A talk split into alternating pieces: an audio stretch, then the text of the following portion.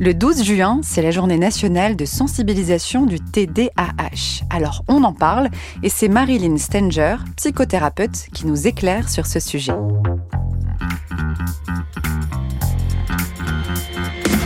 Vous avez une question? On a la réponse. Vous écoutez Conseil Sport, le podcast Bien-être, Santé, Nutrition de Decathlon. Bonjour Marilyn. Bonjour Céciliane. Merci de me recevoir avec euh, toute cette bonne humeur dans ton cabinet. Il fait beau aujourd'hui, donc euh, tout va bien. On parle aujourd'hui de TDAH. Mhm. Alors c'est un terme euh, personnellement que j'ai découvert il n'y a pas si longtemps que ça, et j'aurais besoin que tu m'éclaires tout de suite. Qu'est-ce que ça veut dire TDAH ah, Déjà c'est pas très joli hein, toutes ces initiales. Hein. Donc TDA, ça veut dire trouble déficitaire de l'attention. Il y a une barre et il y a un H à côté. D'accord. Donc c'est un trouble déficitaire de l'attention avec ou sans hyperactivité. Ok. Voilà un petit peu les initiales, à quoi ça correspond. Quels sont les, symptômes? Les symptômes, ah ouais, bah, c'est là où c'est important quand même. Trois choses. Il y a une impulsivité très forte.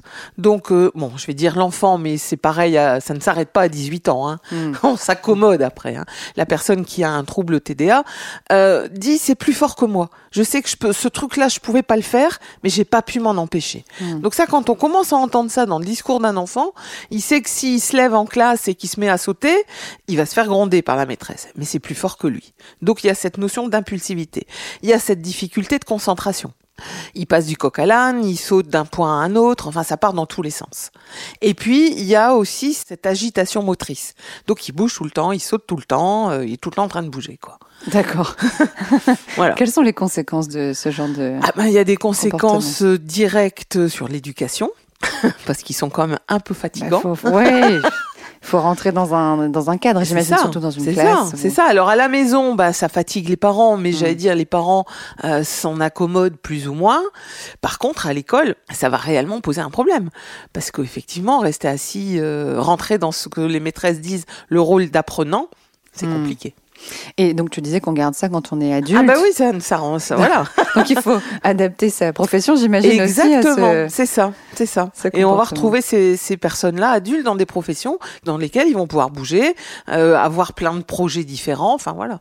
Euh, combien de personnes sont à peu près concernées en Alors on ne sait pas trop. Alors, comme on dit toujours, c'est à peu près 3,5%, 5%, mais il y a quand même une grosse partie de la population qui est pas forcément diagnostiquée. Hmm. On va juste dire, ben c'est un sale gosse, euh, au pire, ou au mieux on va dire, ah bah dis donc il bouge tout le temps, quelle énergie il a. voilà. Comment on peut faire la différence entre quelqu'un qui se dit hyperactif parce qu'il fait plein de choses et un véritable trouble de l'attention euh, Le véritable trouble, comme je te disais, il y a vraiment cette notion de l'éducation va pas l'aider. Hmm.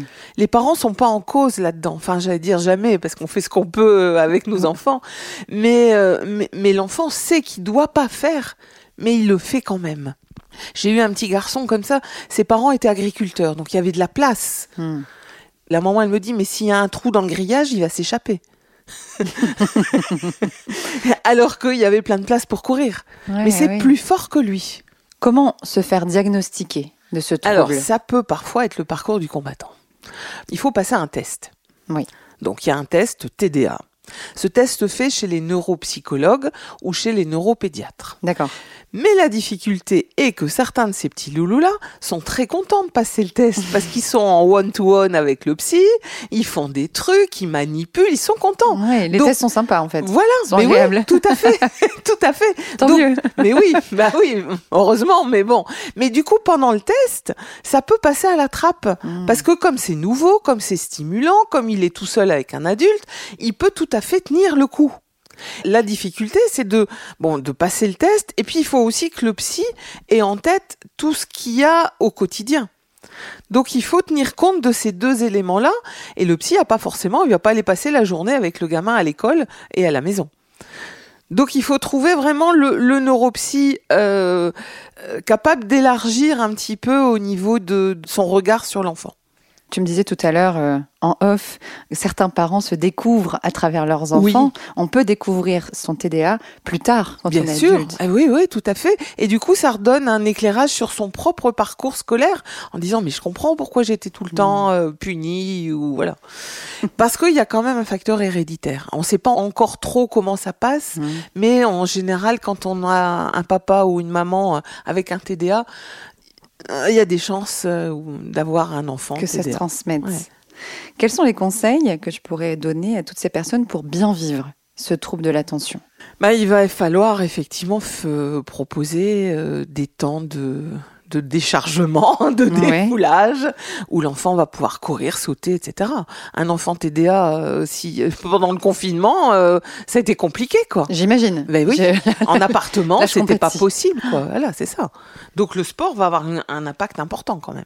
Le sport, euh, c'est la principale chose que tu euh, proposes? Alors le sport, alors pour certains, j'aime beaucoup leur proposer un temps de relaxation, méditation, là qui grimpent dans les rideaux. Hein.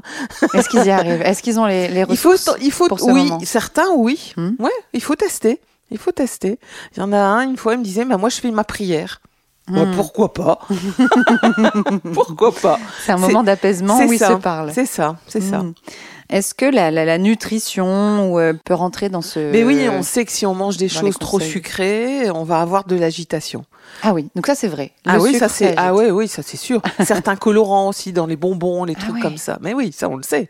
Donc avant de faire les devoirs par exemple, Hmm. on rentre de l'école, on donne à goûter.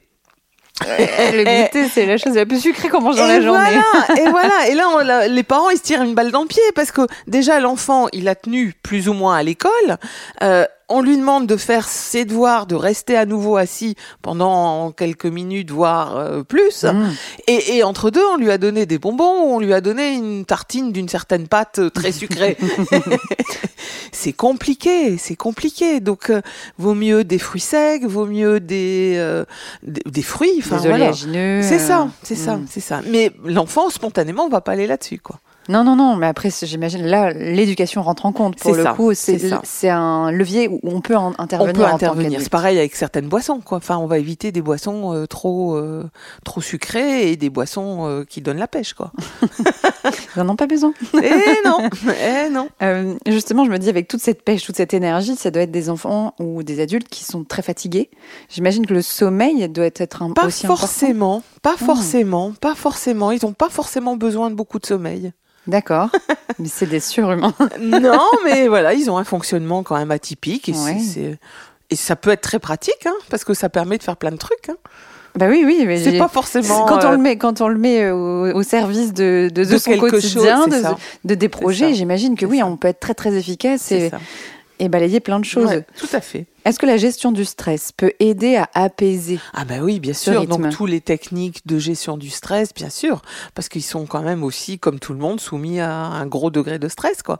Euh, quand euh, l'enfant, l'adolescent sait qu'il va devoir euh, plancher sur une disserte de philo pendant trois heures ou quatre heures, pas facile pour lui. Oui, oui.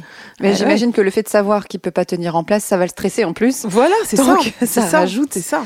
Donc, euh, est-ce que tu donnes des, des, des outils Alors, de bah, la c'est- respiration La respiration, la, la cohérence cardiaque, enfin toutes ces techniques-là sont intéressantes. Oui. Ce sont des outils qui peuvent utiliser, Tout qui peuvent fait. les apaiser. Ouais. Et puis l'enfant, s'il a effectivement, là pour le coup, on peut dire diagnostiqué parce que c'est quand même une pathologie, peut avoir des aménagements au niveau de l'école.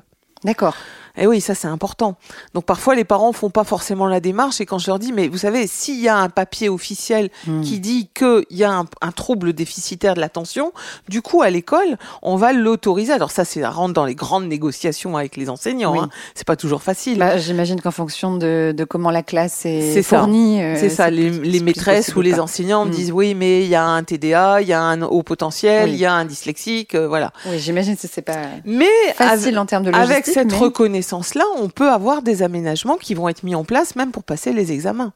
Donc c'est vraiment important d'avoir ça en tête. Oui, donc quand on a un doute euh, sur euh, bah, tous les symptômes que tu as évoqués au début, Mhm. on vient consulter Oui. et comme ça, on peut aussi mettre euh, Tout bah, à ce fait. papier officiel et pouvoir adapter euh, Voilà, sa vie scolaire notamment. Voilà, il y a des aménagements tout simples, une petite boule de pâte à fixe dans la main. Euh, au lieu de balancer ses jambes et de faire du bruit, bah il va patouiller, comme on dit dans le Nord, la boule de pâte à fixe, et puis ça ira, ça ira mieux. Ça ira mieux. Ça ira mieux. Euh, quel genre d'activité physique ou de sport euh, tu euh, proposes à des personnes qui n'ont pas trop d'idées, finalement, qui Ouais. ne sont pas sportifs? Ben, l'athlétisme fonctionne bien. Parce que quand même, il faut quand même avoir un peu la pêche, quoi. Ouais. Les sports co sont finalement compliqués. Ah bon Mais oui, parce que le- l'enfant TDA va être dans un dans un groupe, les autres vont pas forcément être à la même euh, Dans le même mood. Ouais, c'est ça, c'est ça. Donc ça peut provoquer des disputes. Mmh. Et puis ça peut stresser les autres. Mais Enfin, oui, je- mais carrément, euh, car- carrément. Donc l'athlétisme, la natation, Oui. parce qu'on s'éclot, bouh, ça détend, ça fait du bien. C'est vrai. Voilà. Euh, moi, j'aime parfois dire l'équitation. D'accord. Parce que la bestiole, elle est lourde, elle est grosse, Mm. et parfois elle est plus têtue que l'enfant. Et lui, il va devoir se mettre au rythme de son, de son poney ou de son cheval. C'est vrai que ça, c'est intéressant. Ouais. Ouais. il peut y avoir vraiment quelque chose de d'apaisant. Oui, puis il faut lui transmettre euh, cette détente pour pouvoir. C'est euh, ça, euh, C'est ça. avancer. Si je suis trop énervée, le cheval va le sentir et ils vont, ça va pas, ça va pas aller quoi. Il va se passer Ouais. quelque chose. Est-ce que tu, tu proposerais davantage des sports euh, justement apaisants? Enfin, comment on sait euh, quel sport va nous apporter euh, ce qu'on ce Bah, qu'on il faut attend? tester. hein. C'est Ouais. toujours pareil. Je crois qu'il faut, il faut autoriser l'enfant à, à faire des allers-retours. Ouais. Alors au moins, au moins pendant un temps. Après, une fois qu'il s'est fixé un sport, on y reste quoi. Mais c'est vraiment intéressant d'aller tester des choses. Et puis si vraiment ça va pas, ben c'est tout quoi. Les arts martiaux peuvent aider aussi. Aussi. Ouais. Parce que c'est très discipliné pour le coup. Oui, ben justement, Très cadré. c'est très cadré. Euh, parce que justement, il y a ce rapport à, à l'autorité, il y a ce, ce cadre qui est là. On va aller saluer la photo du maître, euh, je sais pas qui là, et ça peut aider. Ça peut aider. Quand on est parent d'un enfant atteint de troubles de l'attention, comment l'accompagner au mieux Alors en quelques mots, j'imagine que. Ben oui, Enfin, déjà le sujet là en 15 minutes, il- c'est Ah, très ça, peu. on pourrait en parler C'est très beaucoup, peu beaucoup, et beaucoup. pour, pour ce si vaste sujet. Donc, euh, euh, quelles clés tu pourrais donner euh, aux parents? Déjà, euh, connaître cette difficulté. Oui. Enlever l'étiquette, c'est un sale gosse. Mm. C'est pas un sale gosse, c'est un enfant qui a une difficulté pour rester calme. C'est vraiment important. Déjà, ce regard, il est fondamental. Hein, donc déjà ça, euh, lui permettre de se défouler à des moments et l'entraîner aussi à rester calme à d'autres À moments. trouver des outils. à trouver euh, des outils. Euh, Moi, j'ai un sablier dans mon bureau. On regarde pendant deux minutes le sable qui coule. hmm. c'est apprécier le moment présent. C'est aussi. ça. Mais oui, c'est tout un travail. euh, Mais c'est bon pour tout le monde de le oui. faire. Bah oui, de toute façon, un travail de longue haleine, mais c'est un bon travail qui va rendre service à tout le monde. Le trouble de l'attention, c'est à vie? Oui. Oui. Alors une fois qu'on est adulte, on s'en accommode Hmm. parce que dans sa vie professionnelle, où on va trouver le métier qui va nous permettre de bouger, ou alors on va se dire bon bah c'est un métier, voilà je fais effort, mais je sais que ce soir je vais mettre mes chaussures. Ah le jogging aussi peut aider. Enfin Hmm. ça va avec l'athlétisme. hein. Je sais que je vais mettre mes baskets et je vais aller courir. Oui. Donc il faut s'autoriser en fait à s'écouter, à se dire voilà j'ai mes jambes qui ont envie de bouger, j'ai ça. mon cœur qui est encore à fond. C'est ça. J'ai besoin d'y aller. vais, je, je vais me défouler. Je vais me défouler.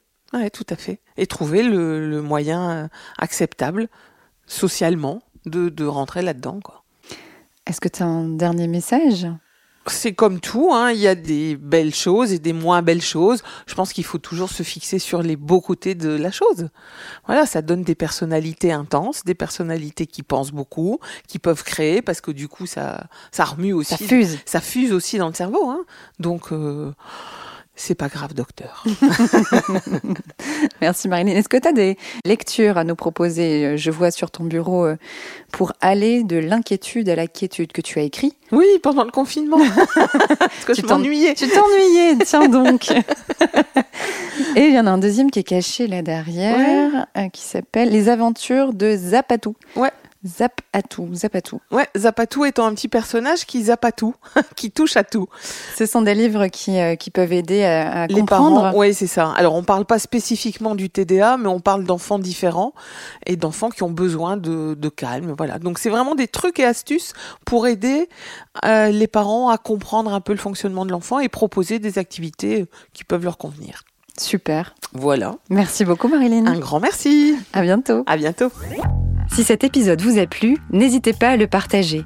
Et si vous en voulez encore, ajoutez des étoiles sur Spotify et Apple Podcast. Et surtout, laissez-nous un commentaire sur Apple Podcast.